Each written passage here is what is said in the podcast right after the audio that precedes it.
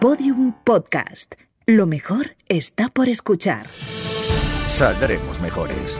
Con Inés Hernán y Nerea Pérez de las Heras. Queridas, eh, si nos estáis viendo en plataformas audiovisuales veréis eh, los duendecillos de la sonrisa de Inés, que tiene a uno instalado en la oreja izquierda y otro en la oreja derecha, que le tiran con unos ganchos para que sonría a pesar de todo Eh, a, mi compañera. A pesar de todo, efectivamente, como diría nuestra compañera Estíbaliz Quesada, soy una bringada. Eh, ¿Ves esta sonrisa? Esta sonrisa dice miedo. Miedo, transmite miedo. Esta- Jo, Esti, qué maja es, Nere- como la queremos. Nerea, ¿cómo Eh, estás tú, hija? ¿Qué tal, qué tal estos últimos eh, siete días con sus siete noches? Muy bien, muy contenta. Ya se acerca el calor y por lo tanto el orgullo. Ya lo sabes, yo ya estoy en modo orgullo. El sábado estuvimos, mira, Esti Quesada y un montón de gente en el Sarao Barroco, primer directo de las hijas de Felipe. Esas personas arrancadas de cuajo de una biblioteca y compañeras de la casa que se vieron ahí entre 500 personas y fue bastante simpático y bastante gracioso. Eh, ¿Algún y- highlight que nos puedas decir? Eh, es que no, no lo quiero reventar, pero fue, fue guay, o sea, ver a la gente como reírse de movidas. Es que, claro, han, han creado la ilusión colectiva de que las monjas de los siglos XVI y XVII son algo interesantísimo. Entonces, es que eso merece la pena remarcarlo. Mucho más difícil que lo que hacemos nosotras y vamos a continuar haciendo a partir de septiembre, amigas, que es que tenemos fechas, tenemos fechas. Guau, Noon is the new punk, pero efectivamente también nos puedes venir a ver a nosotras, a nuestros simpáticos, saldremos mejores on live, que vamos a repetir en ciudades como Bilbao el sábado 30 de septiembre, o sea que eh, ahí vamos a estar en el Teatro Campos Elíseos, un sitio absolutamente maravilloso, Pamplona el, el sábado 14 de octubre, que nos encanta. Eh, no- en el Gallarre, que es precioso. o sea, en el Teatro Gallarre me sencillamente muero. Y eh, nuestra amada y queridísima Mallorca, a la cual iremos, eh, bueno, pues eh, caminando o en autostop, como decía la, la canción, el sábado 4 de noviembre en el Festival Fesjaja, que nos hace especial ilusión, sobre todo porque iba a ser nuestro primer vuelo de temporada, pero yo me averié, porque soy una humana averiada, como dice Jorge Rigman, y entonces sencillamente uno de los pies falló. Si leemos en biodescodificación, dicen que es porque te falla el padre o la madre, y ya os digo y yo. tampoco hacía falta que te que- que me lo- Que, exacto, ya eh, esa revelación, eh, yo no me puedo agarrar a esas cosas, chicos. pero- Breaking news, breaking news, Breaking el news. nos venía a traer. Y bueno, aprovechando este eh, momento, hashtag AD que estamos haciendo, Nerea, yo te tengo que contar una cosa. La semana pasada estuvimos de visita, porque a nosotros nos gusta mucho, pues de pronto un plan alternativo cultural. mm, y, y bueno, pues en este caso, cada vez que estamos todas más cerca de las vacaciones, pues ya sabemos todas que tenemos diversas posibilidades, presupuestos, destinos y actividades eh, pues para que se desarrollen. Así que Nerea y yo fuimos a ver sencillamente el musical de Aladdin. que fue de- o sea, menudo despliegue de artistas, coreografías, canciones, eh, un gusto de colaboración. O sea, eh, bueno, además esas canciones que te sabes también como un poco de lujo. O sea, un mundo ideal. A ver, ahí a- alguna, ¿por qué no decirlo? Efectivamente, bueno, pues es un pequeño eufemismo de ciertas cosas, pero nos lo pasamos genial. Eh, bueno, hemos engrosado, Nerea, a ni más ni menos que, que esos 14 millones de espectadores que lo han visto y además pues te animamos a que lo veas tú también durante los meses de verano, hija, que es una cosa, un planecito así fresco en el Teatro Coliseum de Gran Vía en Madrid, pues maravilloso. Yo fui con mi sobrina Sara, que tiene un pico bien fino para el teatro y los musicales. Le gustó muchísimo. A mí me gustó muchísimo porque somos las dos, tanto Sara como yo, pues muy aficionadas al brillo. Y hay eh, como unas carretadas de Swarovski cada minuto y a mí ya eso me vale. Luego, eh, artistas, coreografías a lo loco, velos, eh, arquitecturas que subían y bajaban. Un disparate que te matas. Muy hija mía, que si te gusta, eh, mm, a, a ti que te gustan pues las historias clásicas, los buenos musicales, ¿cómo no te va a gustar ahí? Pues tuvo una película interpretada en directo, una cosa fantástica. En la que triunfa el amor, que de vez en cuando, pues... Bueno, chica, y eh, tiene unas lecturas muy interesantes. Y sabes sí. eh, interpretarlas y verlas. Yo no quiero sugestionar desde aquí, pero bueno, pues evidentemente Aladín es una persona que, bueno, ascensor social As- funcionando, Yasmin una mujer bien independiente y bien maja, su padre encantador, el genio solo quiere libertad, pues es, chica, una gen- unos valores universales que los tienes ahí en el Teatro Gran Vía. Eh, ¿Remangada o qué? Eh, re- eh, remangado que hashtag se os quiere, efectivamente. Muchas gracias, chicas, eh, por confiar en nosotras. Saldremos mejores siempre para patrocinar pues cosas tan lindas. Hacemos remangada, Nerea. Saldremos mejores. Carrusel de noticias. Bueno, en una línea, Nerea, ¿has visto a Almeida en los toros? O sea, quiero decirte, con Sí. su nueva pareja de 26 años. O sea, Sí. eh, literal, sencillamente se simpático videoclip de Manuel Escobar que estamos viviendo. Eh, también tenemos desde aquí que mandar un besito y un saludo a todos los chavales y chavalas que están haciendo la EBAU. Eh, muchos de ellos están reclamando una EBAU única, un examen para todas las ciudades exactamente lo mismo que, eh, bueno, pues te diré que no sé si es buen, mal o regular plan, pero desde luego eh, tenemos que decir que como la, la, competencia de la educación está delegada a las distintas comunidades autónomas, Nerea, pues ahí entran ciertos conflictos de, bueno, pues de, agendas educativas. De hecho, bueno, los pines parentales y todas estas cosas vienen precisamente de algunos programas políticos, pues bueno, reguleros, reguleros. que se nos vienen encima, que nos están respirando en la nuca. En la antigua selectividad a eh, la antigua selectividad que lleva sin reformarse desde más o menos el Pleistoceno menor, que había un proyecto de meterle un toque, pero parece que no está, que no está no pudiendo está funcionando, Nerea. Yo quería ir mandarles sencillamente cariño, besitos, si tenéis primas, primos, eh, hijas, eh, o si tú misma estás haciendo ahora mismo la selectividad, que no te preocupes, que todo irá bien y que sobre todo y más importante, que no te raye encontrar plaza en un sitio o en otro. Fíjate, fíjate, en nosotras. Yo cambié de carrera, ya ves, tú estudié Derecho, ahí lo tienes, ahí lo tienes. Ahí está, ¿eh? Ahí está historia el del arte, que, sí que es útil, ¿eh? Las humanidades siempre son útiles. Las humanidades son útiles a un nivel estructural. Todo es A tope de tope. Oye, hablando de Almeida, eh, ayer hice una asomada al abismo que no veas, fui con Ana que a un italiano súper pijo y al lado teníamos a cinco señoras del PP que yo creo que eran del ayuntamiento rajando, pero de lo lindo. Claro, nos quedamos. Sin eh, cortarse, en un sitio público abierto. Claro, tranquilas, ellas. O sea, es que no os podéis imaginar la visión de la política, por llamarlo de alguna manera, que tiene esta peña. O sea, el nivel de desapasionamiento, desafección, eh, todo era cuestiones como de gestión de números de uno arriba, de otro abajo comentaron de pasada que la niña de Almeida, pues que era de muy buena familia, que él era un piojo puesto en limpio y que todas habían conocido a Cospedal y que jiji jaja. Bueno, o sea, no os podéis imaginar, no os podéis imaginar.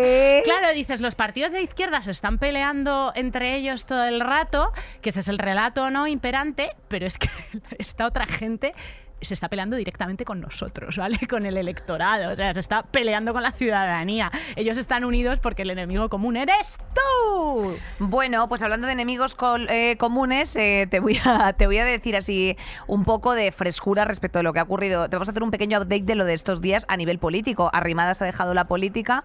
No es que cuando lo oí no, sé que no, no me acuerdo, era como quién. Cero UTS de sorpresa, comparto nombre con esa señora, nada más. Eh, y Macarena Olona Strikes Back.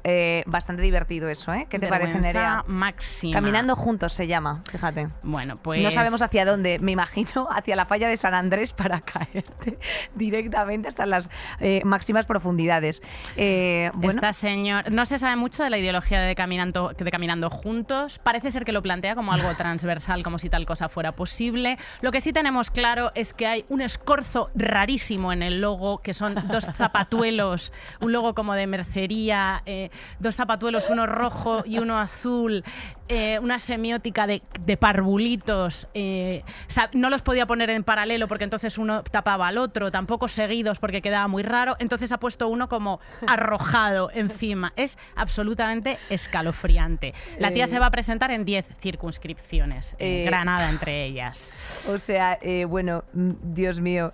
además, también tenemos que decir que durante todo este tiempo ha ido dejando simpáticas píldoras, bueno, porque ya sabéis que bueno, pues evidentemente e, esta gente no tiene ni muchísimo menos una ideología eh, feminista, pero esta tipa en un momento determinado llegó a, llegó a decir eh, que no, que ya era la más feminista de todos, que le quitasen sus sucias manos de encima eh, y que perdón por negar la violencia machista en su momento. A ver, no solo negó la violencia machista, no perdamos de vista que por muchísima risa que nos haga Macarena Olona, que la verdad está cuesta abajo y sin frenos y completamente descarrilada, ella fue la autora de un discurso muy viral en el que decía, como mujer, como española, como hija, como hermana, como bueno, como vecina del quinto, eh, puedo afirmar, y es un honor para mí, en nombre del grupo parlamentario Vox, que la violencia no tiene género. Ya, total. Entonces, el mensaje ultra tóxico que está lanzando esta mujer es como mujer, como hermana, como amiga, es están llamando violadores a este señor con el que convives y que tienes al lado, con lo cual estaba haciendo la trampa que ha utilizado la derecha siempre, de negar el carácter eh, estructural de la violencia machista. Esto fue, o sea, esto que se hizo viral fue un nivel de retroceso de años y años de pedagogía feminista este discurso, que poca broma. Y de esto es responsable esta señora que quiere volver a la política mm, por la puerta pidiendo del perdón, sótano. pidiendo perdón y diciendo que es la primera que es feminista. Bueno, bueno, bueno, unas cosas, tía, pero... Pero claro, es que eh, estas cosas al final se, se avalan y se secundan por la gente. Entonces, claro, evidentemente, bueno, pues esto es lo, esto es lo que ocurre. Eh, Inés Arrimadas es que ni lo vamos a comentar, vamos a eh, comentar. porque sencillamente... Ah, una cosita que ha, hecho, que ha hecho Lona que quiero comentar es que se ha, ha puesto en marcha una campaña de recogida de firmas. eh, tiene que para presentar una iniciativa legislativa popular que necesitan siempre medio millón de firmas que pretende reformar la ley de violencia de género para castigar las denuncias falsas. Así se reforma Macarena Olona. Ya podemos ir. eh, ay, el- ay, que nos la quería, que, que casi la cuela. Casi la Mm. cuela. Eh, tía, otra, que otra tía que también se va a tener que actualizar el LinkedIn, ¿eh? O sea, que se van a tener que eh, montar, montar un business de smoothies ella y, y Inés Arrimadas, ya bueno, te lo digo. O, de, o de zapatos de, de, Zap- de salón, que ya el logo lo tiene hecho. Eh, eh, sencillamente, efectivamente, Mati 2.0. Bueno, tema de pactos. Esta, esta semana la verdad es que es bastante clave, Nerea, porque claro, les daban 10 días para presentar todos los pactos. de cara a si Podemos y Sumar van a llegar eh, a un acuerdo para, para presentarse de forma conjunta el próximo 23 de julio. Se acaba este viernes el plazo a las 23.59. Eh, negativo, no nos vamos a presentar Nerea y yo, aunque nos escribís con muchísimo cariño, nos llegan eh, esas peticiones. Presidenta, Eh, presidenta. presidenta, presidenta, eh, bueno, nosotras que no, no, no- no nos queráis ahí, ya os digo, ¿eh? Si ya estamos medio desmontadas de este lado, tú imagínate estar en política, tía, esto tiene que ser, en es fin. mucha responsabilidad y mucho curro si te lo tomas en serio, no como las señoras que estaban en el italiano pijo gluten free. Pedro, Pedro Sánchez ha propuesto hacer nada más y nada menos que seis debates, eh, con Ay, Pero solo con Feijo, hacer como un debate a la semana en diferentes televisiones, Sí. ser Rafaela Carrá y Cher todo el rato, y además PP y PSOE, como si no hubiera más eh, opciones, ¿no? que sabemos que las hay y que están en proceso de negociación. Yolanda Díaz pretende que su proyecto, que Sumar, aglutine a todas las fuerzas a la izquierda del PSOE, ya tiene a Más Madrid, Compromís, Izquierda Unida, los comunes, pero falta, eh, pero falta llegar a un acuerdo con Podemos. Es gente que sabemos que tiene muy pocas diferencias ideológicas, pero ciertos eh, roces y rencillas. Es gente que también ha hecho las cosas muy bien en política, pero figuras que están muy, muy desgastadas. Entonces, Tenemos que decir que el, que el último barómetro que se ha publicado en eh, por 40 dB es así, ¿no, Nerea? Sí. Por el país y por la por aquí, por la cadena SER. Eh, si la izquierda se une, eh, tiene mucho más difícil, la, o sea, tiene mucho más difícil la derecha gobernar, cosa que parece como, eh, wow, qué de cajones. Bueno, ya sabéis que hay bastantes porcentajes y bastantes índices que se perdieron precisamente por esos votos de, pues voy a votar a eh, alguien que al final no ha conseguido escaño y todas las fórmulas DONT que os explicamos en los anteriores episodios. Eh, en este caso, si, si deciden finalmente ir por separado, habría votos que se perderían, evidentemente. Pues que se pongan a currar, eh, de A verdad. currar, es a que currar y a es- tener un poco de sentido práctico, hermana, a tener un poquito de sentido práctico y a echar a esta gente que es muy peligrosa, que el retroceso o como decía Cristina Fallarás, el avance en una decisión, en una dirección muy peligrosa, eh, pues lo tenemos aquí, aquí al lado, a la vuelta. A de la la vuelta esquina. de la esquina. Eh, ¿Qué más cosas tenemos a la vuelta de la esquina? Para que eh, vosotros sepáis también, que- porque a nosotros estas cosas nos gusta mucho ponerlas encima de la mesa, pues que PP y Vox han votado en Bruselas contra una ley que prohibía el trabajo infantil y la explotación laboral. Fíjate, pues una cosa en la que si votas, si votas en contra es porque estás sencillamente a favor. El Parlamento Europeo, de hecho, ha eh, obligado a las grandes empresas que operan en Europa a vigilar y mitigar el impacto negativo de las actividades sobre medio ambiente o derechos humanos. Entonces, eh, hay varios eurodiputados y se han eh, pronunciado en contra eh, pues varios parlamentarios del PP eh, por, eh, y los representantes de, Vox. Eh, ¿Por qué? Bueno, pues básicamente eh, porque esta ley, que pese a estar buscando evitar el trabajo infantil, la explotación laboral, la contaminación o la degradación medioambiental, pues hay algo que, que no les ha terminado de convencer. Hay 160 millones de niños en todo el mundo eh, que se encuentran en situación de trabajo infantil.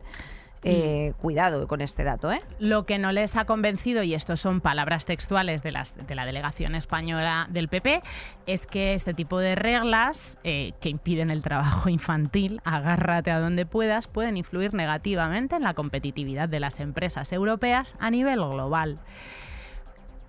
respetar los derechos humanos, pues a veces no resulta tan rentable, es lo que nos vienen a decir. Se me abren las carnes de que te lo digan en toda la putísima cara, de verdad. Eh, bueno, cosas que han ocurrido, evidentemente, y que tienen también sus eh, consecuencias, es que Alemania ha boicoteado a la fresa española. Y tú dirás, pero bueno, ¿y qué ha pasado con esto? Bueno, pues eh, ha lanzado una asociación precisamente alemana una campaña en Internet para exigir a los supermercados que dejen de vender mm, fresas procedentes de España para no contribuir a la desecación de Doñana. O sea, eh, hasta este momento se han sumado más de 140.000 personas y a mí se me cae sencillamente la cara de vergüenza que, estén, que tengan que hacer el activismo desde Alemania, Nerea. Pero es que escúcheme una cosa. Somos baneables, tía, somos, somos el nuevo Qatar. Somos baneables absolutamente, pero es que eh, no sé quién fue que también estuvo este eh, verano allí, que, que, yo también veía cómo subía unos, unas imágenes que había en el metro de Adopta Galgos de España como si fuésemos los, o sea, como los máximos eh, abandonadores oficiales de galgos de Europa. Y era como, en plan de chicos. Eh, Esto es efectivo, ¿eh? A veces como que nos da, nos da más vergüencilla que nos señalen las cosas esta Europa rubia, esta, esta Europa de los bíceps. y sobre todo de los centímetros. Eh, eh, bueno, y esta Europa que en su momento, claro, era, o sea, sobre todo para las generaciones pretéritas, la que se la ponía como dura, ¿no? En plan de, en plan de, esto es alemán, ¡oh, esto es buenísimo! ¿No te acuerdas, tía? Es que yo esto, un, un, tío abuelo mío era todo el rato, ¡Oh, alemán, esto es buenísimo. Sinónimo de calidad. Claro, era sinónimo de calidad y bueno, era un sinónimo, por qué no decirlo, de fascismo. Entonces, claro, eh, todo eso iban alineados. Pues ahora fíjate cómo te, cómo te pone, cómo te untan el morro. Es que claro, normal. Os recordamos que la proposición de ley sobre Doñana consiste en permitir recalificar terrenos que desde 2014 se convirtieron en suelo forestal, por tanto eh, protegido, para que sean nuevos, eh, nuevamente terrenos de, de regadío. Estamos hablando de una superficie de 800 hectáreas, de un territorio que debería estar protegido a nivel pues, europeo y mundial. Y esta campaña que os cuenta Inés es una campaña eh, ciudadana cuyo lema es contra las frutas baratas que provocan sequía. Alemania es el primer importador de fresa de Huelva, que también os sonará porque allí se explota a tutiplén eh, y se abusa de las jornaleras. ¿Cuántas veces como esta se cruzan la explotación extrema a la tierra, a las mujeres y el racismo? Este es fantástico ejemplo. Eh, absolutamente. Bueno, y hablando de eh, mujeres queridas, sencillamente eh, un besito a todas en cada uno de esos simpáticos úteros, a todas las personas que menstruéis, porque han entregado en vigor las bajas por menstruaciones dolorosas esta semana. desde el 1 de junio, precisamente, todas las mujeres que sufran reglas incapacitantes, como es por ejemplo Andrea, que es una persona que directamente no puede puede caminar, lo que pasa es que ella es autónoma, eh, no puede literalmente caminar durante tres días, tía. No se puede mover de la cama, tiene que estar mm, atiborrándose a tostis ya desde por la noche cuando sabe que le va a venir. Eh, ahora ya, y si este es tu caso, tienes cólicos, este tipo de cosas, de que hay gente que llega a desmayarse, o sea, quiero decirte, que tiene las equivalencias como si fuese literalmente un parto, pues se puede solicitar eh, esta baja laboral temporal es necesario, evidentemente, el justificante del médico de cabecera. Suerte con encontrar eh, hueco en la Comunidad de Madrid para esto. Eh, tiene que reflejar este historial médico que, que hay una cierta incapacidad mm, de un tiempo a esta parte. O sea que si hasta este momento no, lo habías no habías dejado constancia clínica, pues se empieza a acudir para decir, oye, me duele, me duele, me duele, me duele, porque hay muchas veces que, claro, a lo mejor solamente en el informe médico pone, se está tomando la píldora. Bueno, la píldora es una forma también, en su momento, otro de los métodos que, han, que ha puesto solamente anticonceptivos, sino para paliar los dolores o para regular la menstruación. Entonces, bueno, en fin, pues no sé de qué forma se puede hacer, pero, pero vamos, eh, no serán las bajas por tener la regla en sí. Eh, todas las personas que nos estéis escuchando, o sea, por Dios, eh, sino porque, sino por el dolor. O sea, que decirte, como otra, o, sea, como otro tipo de dolor o otro tipo de, mm, de cuadro clínico que te impida ir a trabajar con normalidad. Fin no por tener la regla. O sea, es que, claro. Este otra vez. no, pero yo ya me he dado cuenta, Nerea, yo a mí me da igual. Yo todos los ah, días. Sí, sí, total, yo ya voy a venir aquí en plan de chicos, no regaléis horas de trabajo. Si te despiden, ni es improcedente, tienes que mm. poner una papeleta en el SMAC. Cada día yo voy a venir todos los toco, días. Toco, toco, toco, te lo enseño con una canción. A ver si te enteras de una puta vez, si te politizas. Porque si te pasa. Claro, es que cada porque vez que luego no votas y ya verás. y ya veremos. Risa porque ¿Qué te pasa? Yo tengo dinero y tú no. Y entonces vas a comer sencillamente nada. Hombre, claro, es que al final Eh, esto es así, Nerea. Cada vez que hablamos de las reglas incapacitantes y extremadamente dolorosas en este y, y nuestro programa, eh, tenemos algún comentario de eh, tías, si una regla es extremadamente dolorosa, algo pasa, hay que vigilarlo. A veces es eh, una, Un pólipo. una pólipo, una endometriosis, no se puede normalizar. Totalmente real, pero hasta que llega el momento en el que esa estupenda sanidad pública de Madrid que se hace cargo de mis cervicales se hace cargo, pues eh, hay que hay que quedarse en casa tranquila como Andrea.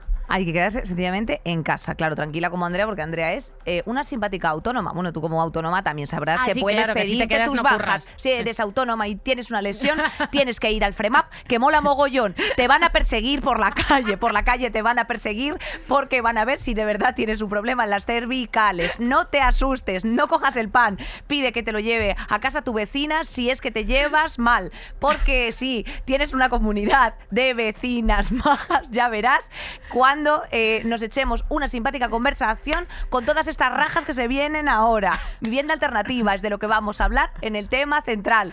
Eh, comunidad. No, por favor. Chicas.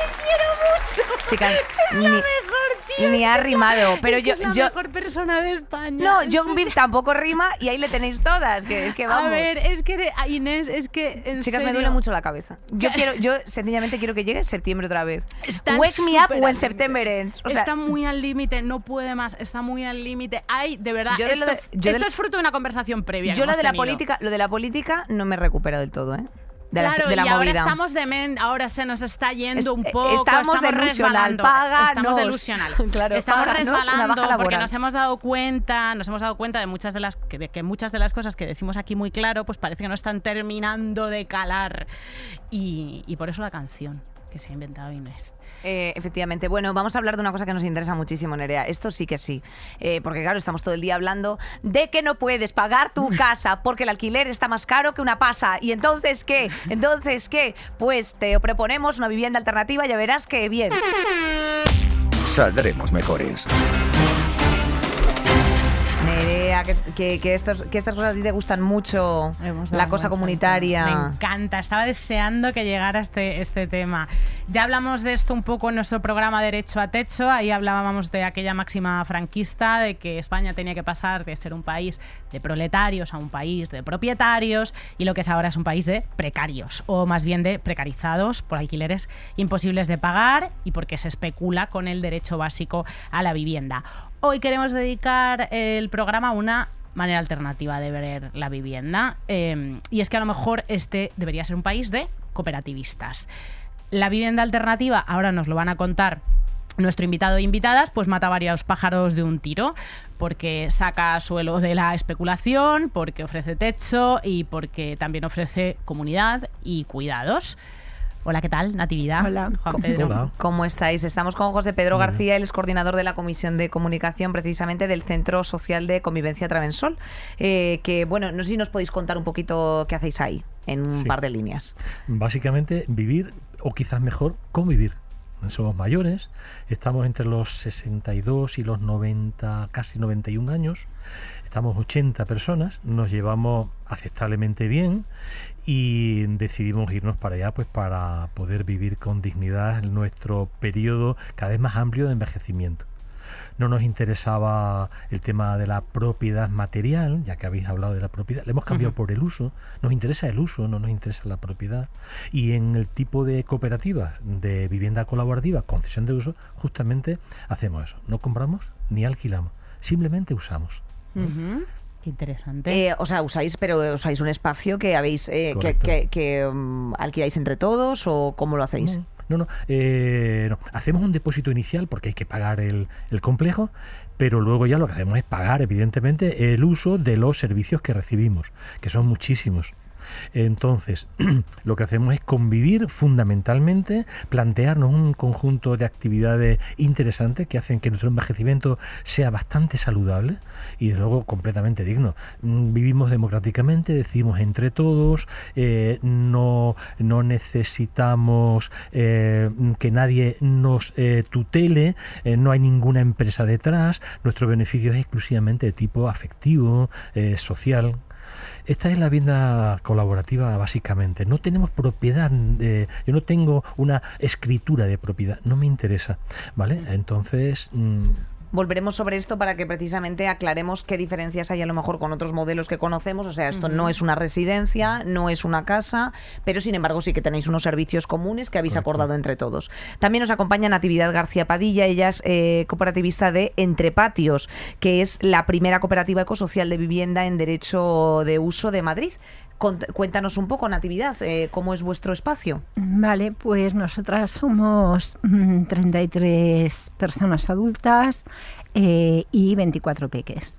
Eh, somos intergeneracional. y bueno, pues tenemos muchas cosas en común con Travesol. también vivimos en una cooperativa en derecho de uso, es decir, que mientras que estás viviendo, lo estás usando, pagas una cuota y esa cuota nunca va a variar desde que entras hasta que sales, a no ser que como ahora suba el Euribor, porque claro, hemos tenido que pagar, eh, o sea, pedir un crédito al banco y ese, ese crédito al banco es lo que nos dice en cuanto dinero está lo que tenemos que pagar. Pero no hay ningún tipo de especulación. Quien se va, entra otra persona que va a pagar lo mismo que se ha ido no se le va a cobrar nada más. Y entonces, bueno, pues eso es otra forma, es una alternativa eh, a la vivienda a nivel económico, porque tú sabes desde el principio hasta el final lo que vas a cobrar, eh, lo que vas a pagar, y la vivienda no es tuya tampoco. Eh, tú la usas mientras que estés viviendo. Y... O sea, es como un espacio, como, como una especie de alquiler, pero un alquiler regulado. Es que no es tampoco un alquiler, porque un alquiler puede subir y bajar. Aquí no, no puede subir ni bajar. No hay nadie que te cobre un alquiler. Precisamente el alquiler en este país es un grave problema. Aquí tú sabes lo que vas a pagar durante todos los 30 años o los 40 o los 50 que vayas a vivir ahí, ¿no? Fenomenal. Pues luego nos surgirán más preguntas porque nos interesa a lo mejor hacernos de pronto cooperativistas. Hombre, y tanto que a mí. Entonces, Yo ya la eh, tengo hasta nos lo contaréis.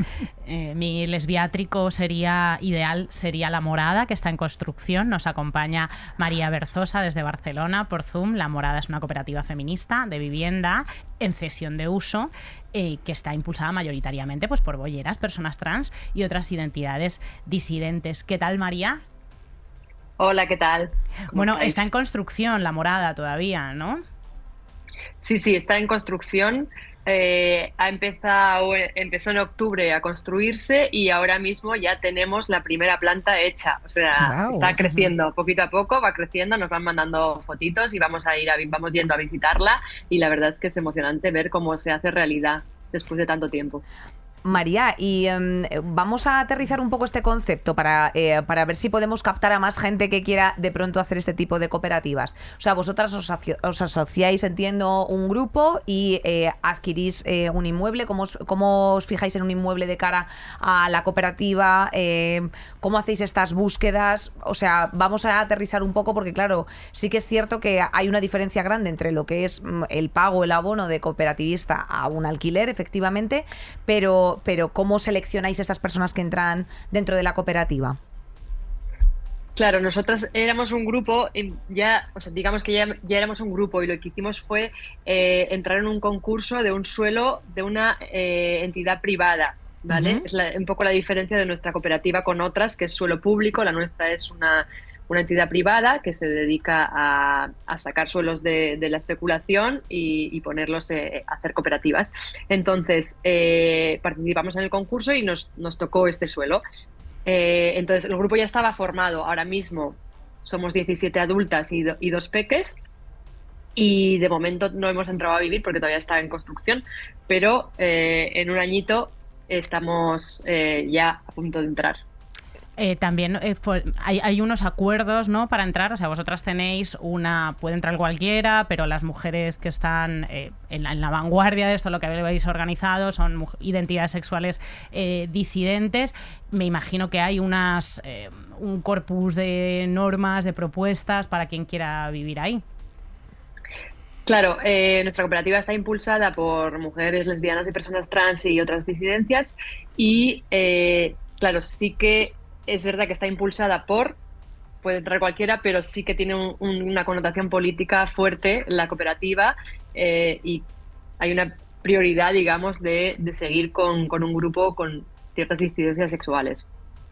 Eh, bueno, volvemos por aquí. Eh, José Pedro, eh, sois pioneros precisamente en el cohousing senior, ¿no? Por así decir, con, pocas referencias como la que hay en Málaga. Y, no sé qué dificultades entraña todo esto. O sea, ¿cómo os conocíais previamente?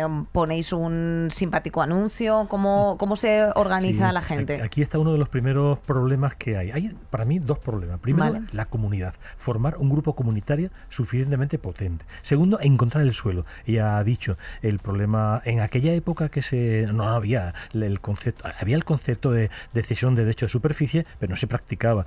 De modo que, por ejemplo, eh, surge Travensol de dos grupos numerosos, potentes, de, de Moratalá y de Vallecas. Gente que trabaja en los barrios, gente de inexperiencia de unas parroquias luchadoras, gente que ha, eh, que ha incluso participado en la creación de, eh, de cooperativas de enseñanza, gente que no había, el barrio estaba desmantelado y han tenido que pelear mucho todo ese mm, capital humano eh, lo han utilizado luego para poder pelear, porque este es un proceso muy largo. Vale, eh, ¿nos puedes contar qué es el, derecho de cesión de suelo o algo así? O sea, jurídicamente esto es una, eh, es una, mm, bueno, es un concepto jurídico que existe, ¿no? Sí, sí que existe y que ya están practicando. depende de la sensibilidad política de los ayuntamientos. En fin, los más avanzados, digamos, tienden a facilitarle a las agrupaciones sociales mm, un terreno que consiste en que este terreno es vuestro, de uso, de vuestro uso durante un tiempo limitado de años, 70, 75, 80, a veces incluso renovable en algunos más. Luego ese capital que supone comprar un suelo urbano, generalmente entre el 20 y el 30% de todo el proyecto, ya lo tienen ahorrado, ya lo tienen facilitado, ¿vale? Ese sería el derecho de superficie. ¿Eh? Luego nosotros tuvimos que comprar nuestra, como ha explicado la compañera eh, de la morada, tuvimos que comprar el, terreno, ¿vale? Eso encareció más y eso hace que en algunos proyectos el depósito inicial que hay que hacer para poder incorporarte al proyecto sea más importante y en otros menos.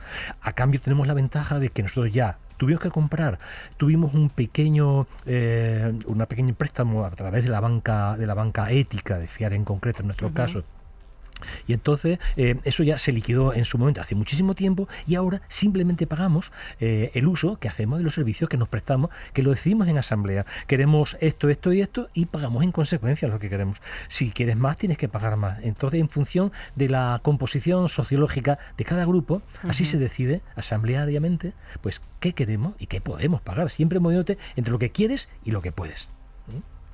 Qué envidia, ¿eh? Claro, la y la autogestión es, sanísima, vamos, no, no hay más que veros. En Natividad, la, vivienda cooperativa tiene muchas ventajas, que no hay ánimo de lucro, que es asequible, inclusiva, que fomenta la autogestión y la construcción en comunidad, que saca suelo e inmuebles de la especulación pero también que es ecológica, ¿no? Porque los suministros. Eh, cuéntanos esto porque creo que es uno de los puntos de entre, patios. tiene tres patas. Tiene la parte económica, que es la cesión de uso, eh, o sea, eh, cuando en la cesión de uso, cuando, cuando desde los políticos hablan de que en España no hay viviendas, eh, mm, viviendas públicas, no es verdad, es que el problema es que en España hay ha habido leyes en las que las viviendas públicas se han hecho privadas al cabo de muy pocos años.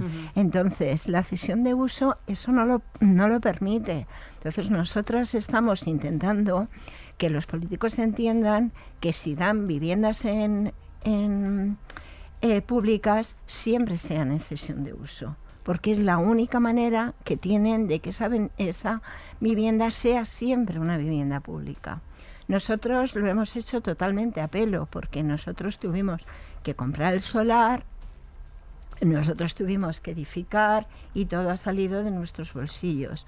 Nos hubiera encantado haber tenido suficiente dinero para haber incluido en la vivienda algún, algún colectivo más desfavorecido, personas en riesgo social, personas con discapacidad, lo que hubiera sido, pero económicamente ya hacer el esfuerzo de comprar el solar, etcétera, ya era suficiente problemático como para poder apoyar a otros colectivos, ¿no? Pues esa es la primera. La segunda es la parte ecológica. Nuestro, nuestro edificio está hecho en madera. Eh, todo es madera. eh, mm, y eh, tenemos un CO2 nulo. Es Nulo, decir, no- guau. nulo. El poco, el poco consumo energético que hemos hecho pues de transporte de materiales, etc., etc., se ha, eh, se ha compensado con, con proyectos mm, plantando árboles en, en países, o sea que había como un déficit de 10.000 euros, una cosa así, y se ha compensado y tenemos el certificado de CO2 nulo. Eh, y luego la parte y, la- y luego la tercera parte es la parte comunitaria. Nosotros tenemos, o sea, cuando hablamos de ecológico no es solamente que el edificio sea ecológico, sino que tenemos un cuarto de lavadoras solo con tres lavadoras para todos y todas. Tenemos un reciclado de agua de, de la lluvia. Querem- tenemos la instalación de aguas grises, pero en, en Madrid no está permitido. Lo tenemos, pero no está en estos momentos en funcionamiento. En, en Valencia, eh, Cataluña y Baleares sí hay, sí se pueden reutilizar las aguas grises para los inodoros, etcétera.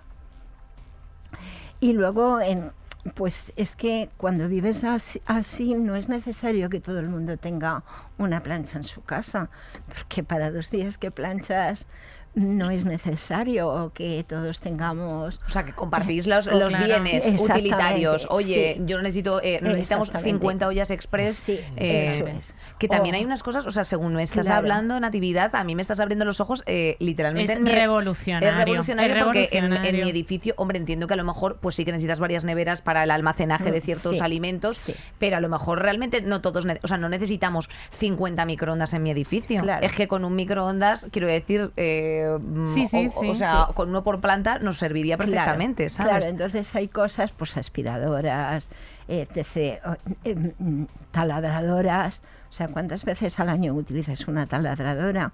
Pues con unos cuantas es suficiente.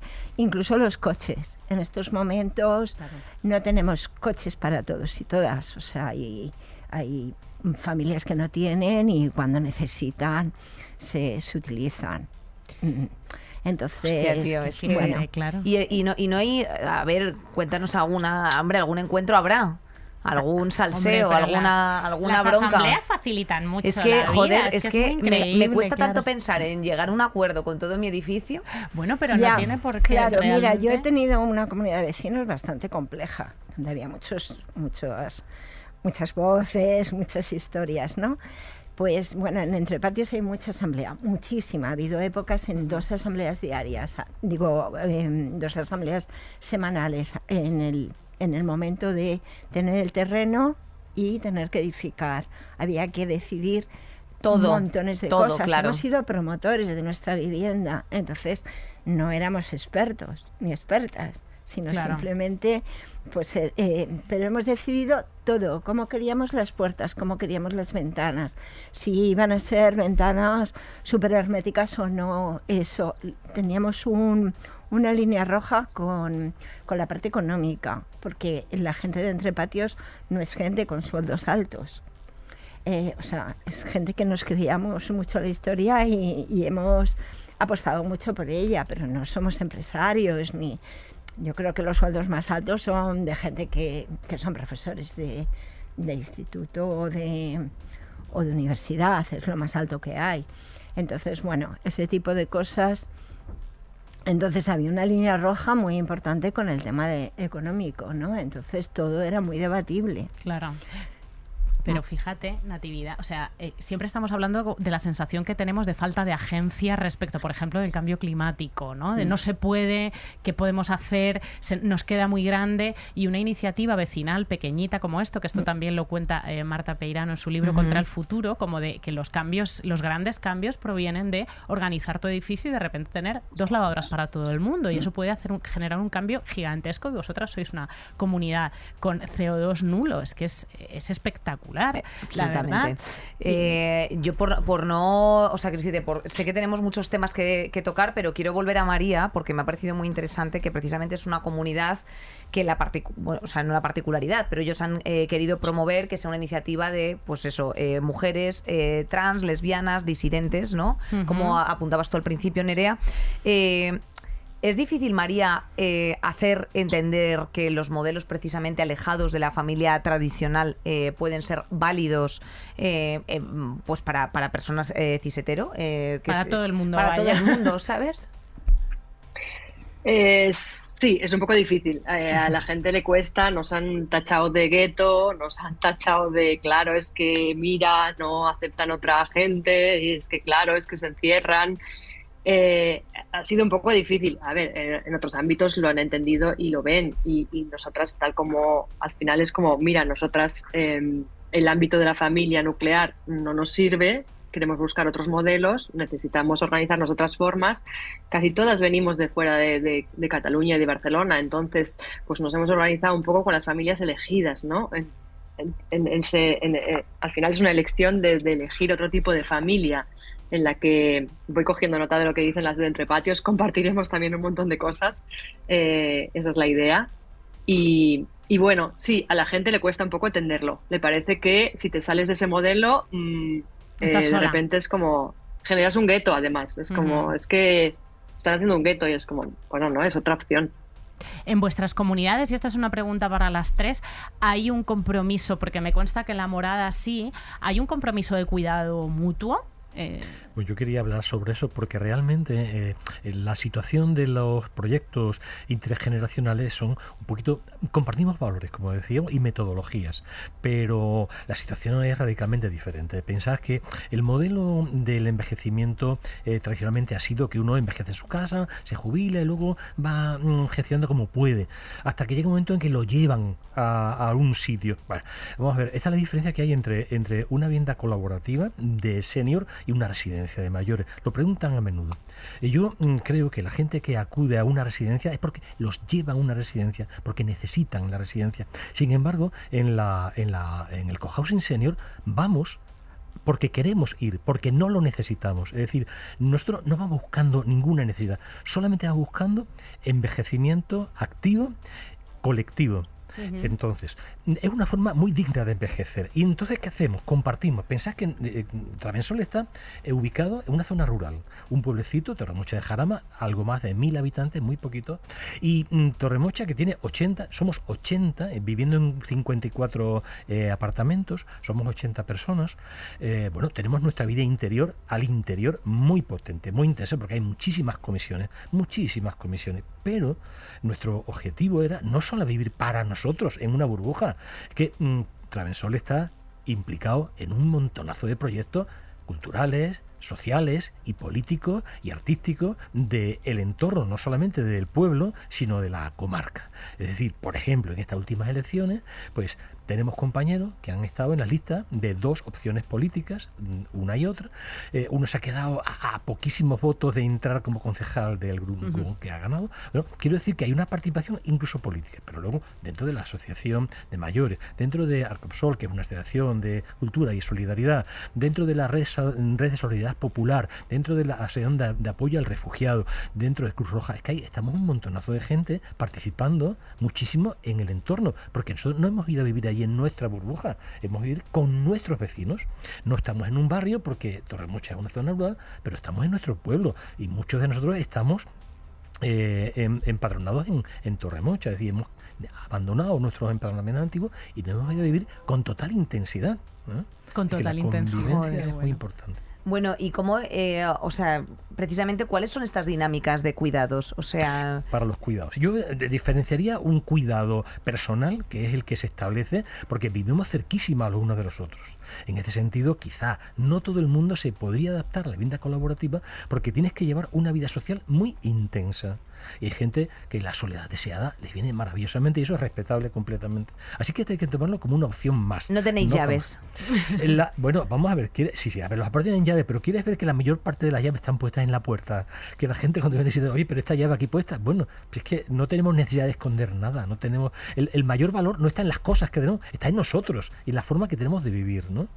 Entonces, eso es la parte de ¿eh? y luego, otro problema que se nos plantea es que a medida que vas envejeciendo, bueno, pues la biología te va deteriorando un poquito. Se van presentando. Ya tenemos algunos compañeros que están eh, necesitados de eh, tienen algún grado de discapacidad o de, dependencia, de dependencia. Bueno, en ese caso hemos montado un sistema de atención a la dependencia interno. Hay una comisión de dependencia específica y se aplican planes personalizados para aquellos que lo necesitan estáis estupendamente, pero os veo que tenéis que iros apuntando pronto. No, no, estoy, estoy con los... Mira. ah, bueno, bueno, es que pensaba que estabais apoyando la una a la otra. Es que no, que estoy, que estoy eh, sencillamente con la piel de puntos, o sea, le estaba enseñando el eh, brazo con no, tenía de puntos de que hayáis eh, organizado una comisión de dependencia dentro de la propia de la propia casa. Es que eso es una locura, es una maravilla. dos años te tardas aquí en, que te den un botón para, en la Comunidad de Madrid. fijaros cómo, cómo, cómo, vimos la solidaridad también desde el punto de vista material. La dependencia es cara, lo sabe todo el mundo que nos esté viendo, es muy cara. Bueno, ¿qué ocurre? Que nos hemos planteado que la dependencia hay que, eh, que, cooperativizarla. Y entonces, eh, actualmente, la fórmula que tenemos para cooperativizar es, además de establecer todos los servicios que van a prestar, etcétera, etcétera, económicamente, ¿cómo lo hacemos? El 30% lo pagan los propios dependientes y el 70% lo pagamos entre todos. Eso hace que los gastos de dependencia sean bastante asequibles para aquellos compañeros y compañeras que ya lo necesitan y no nos pasa nada por compartir ese, ese Se llama solidaridad. Eh, claro, pero vosotros tenéis la olla muy bien amueblada. Ojalá este, o sea, que ojalá este mensaje eh, llegue a sencillamente todo el mundo. Ah, en eso estamos, para eso estamos aquí. Pero a eso contribuye la cooperatividad, es decir, eh, la vida colaborativa, esa colaborativa no es un adjetivo casual, no, no, es que es imprescindible para sentirte protagonista de tu propia vida, de tu propia actualidad, de las decisiones que tienes que tomar continuamente. Natividad, ¿estos espacios eh, crees que están hechos para todo el mundo? Eh, yo tengo dudas. yo también. tengo dudas. Eh, o sea, el nivel de el, nivel, el, nivel de compromiso y de asambleísmo, etcétera, es muy alto. Entonces, en Entre Patios el 95% veníamos de movimientos sociales. Claro. Entonces casi todos veníamos del mundo o bien de la ecología o bien del feminismo. Entonces, pues no hay gente de partidos, pero sí de movimientos sociales. Entonces, para nosotros el tema del bien común es algo como que como que muy vivido, ¿no? Entonces, yo siempre además digo que la diferencia de esto con relación a lo que la, gente siempre compara con cómo vivían antes en los pueblos, etcétera. Y yo particularmente creo que no es igual, porque aquí vamos con la intencionalidad de convivir, con la intencionalidad de compartir, con la intencionalidad de que el bien común esté en el centro. En los pueblos no era así, la gente tenía que ayudarse unos a otros porque pues bueno, pues porque eran vecinos, etcétera, pero no había esa intencionalidad. Entonces yo creo que, que no todo el mundo podría, pero yo creo que sí es muy fácil incluir a personas dentro de los colectivos. Yo creo que sí hay un porcentaje importante de personas que tienen estos valores, sí se pueden incluir a otras personas que todavía no han llegado ahí. Y, que, y que simplemente, pues no sé, con, con el apoyo, con el, con el cuidado del resto, yo creo que sí podría ser para todo el mundo siempre y cuando había, hubiera algunos tipos de apoyos. Nosotros cuando vamos a hablar con los partidos políticos sobre el tipo de vivienda en la que estamos, Em, siempre decimos que se necesita apoyo institucional y, entre otras cosas, para que haya facilitadores de grupo, porque es muy difícil, sin que faciliten los grupos, hacerlo. Aquí eh, ha sido muy fácil, incluso, mira, la nosotros a la hora de, de tener los recursos, como por ejemplo, nos limpian las escaleras y tal, una vez, el resto lo hacemos por turnos y tal, pero una vez a la semana hay un, una... Es una persona externa contratada. Sí, pues lo hemos hecho con una, con, un, con una cooperativa también de- de- del mercado social con la Comala y tal. Allí nadie ha preguntado cuánto cobra la Comala, no, eh, sino a quién, o sea, quién es la gente a la que nosotros queremos dar nuestro Dar, dinero. dar el dinero, ¿no? exacto. Entonces, yo eso, por ejemplo, en la comunidad de vecinos donde vivía, yo vivía avergonzada de que se contratara lo más barato teniendo a la gente que trabajaba en las condiciones en las que las tenían, ¿no? O sea, eh, como que eso, si entra una o dos personas así, seguramente sería bastante sencillo que pudiéramos, o sea, Sí, que hay cosas que simplemente, conseguir. por lo que estás narrando, al final no es, no es más que efectivamente plantear las opciones y que tú conozcas cuál es el background de esas cosas. O sea, cuando tú estás hablando de Globo o cuando estás hablando de La Pájara, eh, como cooperativa de mensajería, pues evidentemente estás diciendo, oye, yo quiero dejar mi pasta en este sitio porque, mm, bueno, Claro. pues Bueno, se llama responsabilidad social Sí, y bueno, porque se llama conciencia del mundo en el que vives. Claro, pero, pero, llama- pero, pero todo el rato, o sea, el marketing está hecho precisamente para que lo más cómodo y lo más inmediato sea todo lo contrario. Exactamente. Entonces, bueno. Claro, requiere cierto esfuerzo, pero también conlleva muchísima, muchísima alegría y una Sí, paz mental sí. espectacular. Bueno, a mí me- entiendo, a mí me habéis dejado No, con- no, yo con una estoy con una esperanza. Es que hoy, hoy vamos a salir mejores sin ninguna Pero duda. Ya estamos mucho mejor. Ya estamos muchísimo Nerea, mejor. yo voy Eh, buscando un ¿Puedo decir terreno. una pequeña cosa. A ver, Travesura este año cumple su décimo aniversario. Ay, madre mía, pero no es la hemos primera, vez, nada. la primera vez. Mm, mm, es un fallo, de- pero fin, hemos no pasa nada, lo, lo perdonaremos, lo sabremos perdonar. Os lo enviaremos. Quiero decir que la segunda vez que cumplamos eh, eh, es otros 10 aniversa otros 10 aniversarios, es decir, nuestro 20 aniversario, nuestro 30, pretendemos estar muchísimo tiempo. Si no encontráis sitio en La Morada o en Entre Patios, tenéis un sitio en, en, en Travesol. Muchísimas ¿eh? gracias, Travesol. muchísimas Que gracias, esto- José esto- Pedro. Me ha encantado. Lo que pasa es que de verdad que por eh, corporativismo Sí, lésbico ahora, me tengo sí, que ir a la ahora. morada. Pero Bueno, aquí hay un, vosotras, que a mí el jarama me Y encanta. nos visitamos. aquí María. hay un grupo que se llama La Unicornia que está buscando Sí, la suelo. La Unicornia. unicornia, la O unicornia, sea que, tenemos, hemos tenido bueno. contacto con ellas también. María, que te tenemos abandonada, pobrecita. Em, Gracias. bueno, eh, ¿vosotras habéis eh, recibido algún apoyo público?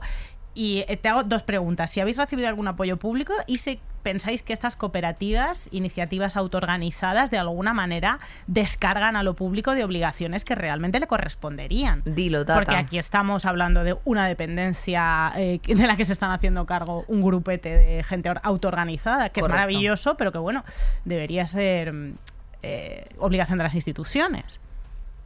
Eso por supuesto, por supuesto. Y, y para empezar, por ejemplo, nuestro, nuestro solar era un solar privado, privado y ahora todos los pisos van a ser de protección oficial. O sea, para empezar, eso ya es una cosa que va al suelo público de, de Barcelona, ¿no? Que lo hacemos nosotros porque, porque creemos en ese modelo. Extirpado de la Em, especulación, hermana. Te lo, te lo voy a Estirpado, estirpado de la especulación, efectivamente. Lo rescatamos ahí de la especulación y lo convertimos en, en vivienda de protección oficial. Por lo tanto, ya el tipo de gente que va a poder ir a vivir a, a este tipo, a estas casas, tiene que tener unos requisitos, por ejemplo, eh, no tener ninguna propiedad.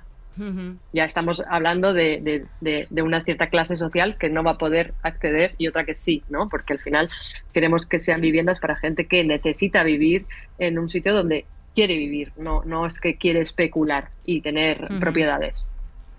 Entonces, por ahí eh, sí pensamos que le hace un gran, un gran favor. Y luego, por otro lado, eh, lo de las subvenciones, sí hemos recibido alguna subvención, pero nosotros tenemos una desventaja y es que al ser suelo privado, o sea, a- a- aunque cojamos y rescatemos este suelo del suelo privado, nos penalizan por eso a la hora de darnos ayudas. ¿Por qué? Porque es un suelo privado y tienen más beneficios los que están en suelo público. Eh, pueden acceder a más ayudas que nosotras. Y eso es una desventaja clara porque, eh, pues por ejemplo, eh, hay un grupo, un grupo que se quiere organizar y sacar un, un solar de, un- de una propiedad privada, digamos, y, y convertirlo en esto, pues va a estar penalizado. No, no, no tiene ventajas como si el ayuntamiento te cede el suelo. Ujú. Que es algo Entiendo. que estamos intentando, bueno, que en la red de, de, de- de Cataluña de cooperativas se está intentando cambiar. Porque, claro, no tiene ningún sentido. Es como al final estamos aportando eh, casas de protección oficial a- al, digamos, al mercado, ¿no? Y, y no tiene sentido que no haya más ayudas. Ujú. Eh, pues chicos, eh, esto tiene que, que tocar un poco su fin. No sé si queréis dar unas últimas reflexiones, consejos o para que la gente sepa cuáles son los pasos para iniciarse a lo mejor en, en esta alternativa eh, de vivienda que además, bueno, pues con unos titulares como tenemos tan desesperanzadores, ¿no? De hay que salir a las calles para pedir eh, un ajuste en las zonas tensionadas de vivienda. No, a lo mejor hay que salir a las calles sencillamente para eh, organizarse, eh, asociarse y buscarse solares. Yo quería entonces una cosa muy breve, eh, animar a la gente que tiene a partir de 50 años que se ponga a, a mirar en qué consiste la vivienda colaborativa, a reunir, a tomarse las cervezas, estas las cervezas de la libertad, a tomárselas en un pequeño grupo eh, para reflexionar sobre el tema y a pensar que hay eh, hay ejemplos, como el caso de Travensol, que demuestran que es posible, perfectamente posible. Es una especie de utopía hecha realidad. No somos particularmente los mejores de nada, pero es un, es un centro que demuestra que si se pelea, si se trabaja, si se comparte, se puede conseguir. Así que que lo sepan todos que lo pueden conseguir, porque si lo ha conseguido gente normal como la que me rodea, lo puede conseguir cualquiera de los que nos esté escuchando. Natividad. Bueno, yo mm, con relación a, a Madrid es muy complicado. Nosotros tenemos una tercera promoción buscando suelo desde hace un montón de tiempo. El suelo público ha subido desde que nosotros compramos y compramos hace cuatro años así como un 120%, eh, el, el suelo privado. Entonces, eh, es muy complicado. La gente está bastante desesperada, nosotros esta tercera promoción. Entonces, si no hay apoyos, como ocurre en, en Barcelona y en otras partes como Valencia o, o Baleares, que, que, que, están apostando desde las instituciones, es muy difícil, muy difícil poder conseguir esto con los, con, con los recursos personales. Uh -huh. Entonces, desde aquí sí que queremos hacer el llamamiento a las instituciones a que tengan en cuenta el derecho de uso y la vivienda colaborativa.